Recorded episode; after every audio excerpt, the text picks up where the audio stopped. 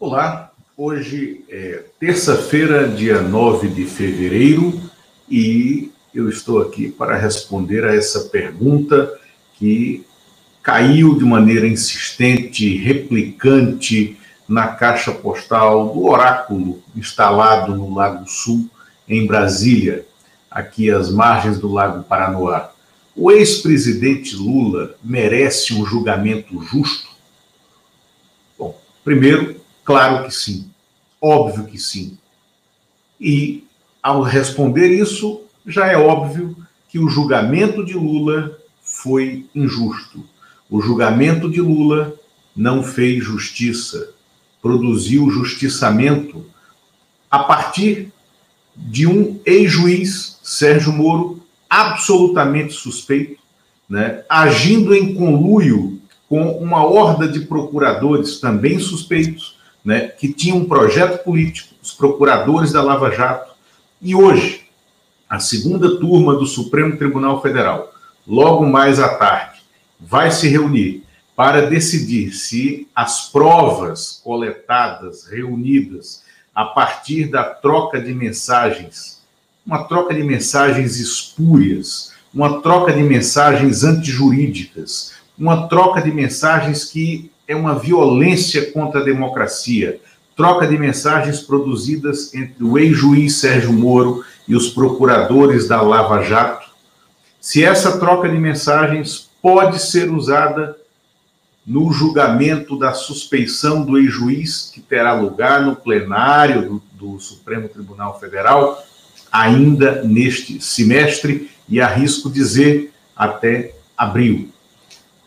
Sendo usadas essas mensagens, ficará claro que a República de Curitiba, como eles queriam ser conhecidos, como eles foram conhecidos, como eles tentaram projetar o projeto político deles para o resto do país e esculhambaram com a democracia brasileira, influíram de maneira indevida e de maneira ilegal no processo político em 2018, ficará claro que o ex-juiz não poderia ter produzido as sentenças que produziu contra Lula e muito menos ter compartilhado informações e auxiliado a também juíza Gabriela Hard a produzir uma outra sentença condenatória contra o ex-presidente. Moro será julgado suspeito é muito provável que essa troca espúria de mensagens seja suficiente para que se abram processos contra Deltan Dallagnol e a corja de procuradores curitibanos que violaram a Constituição, que violaram a, a democracia e que usurparam os poderes do Ministério Público e que são uma vergonha para o Ministério Público.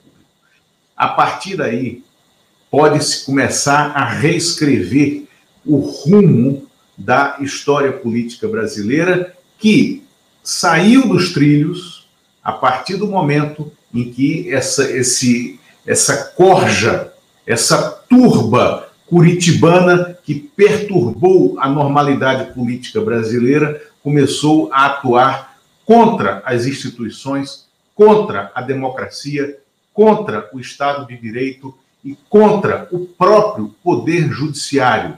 Poder Judiciário que deveriam ser representantes e que deveriam ser os maiores zeladores da rigidez democrática. Não foram.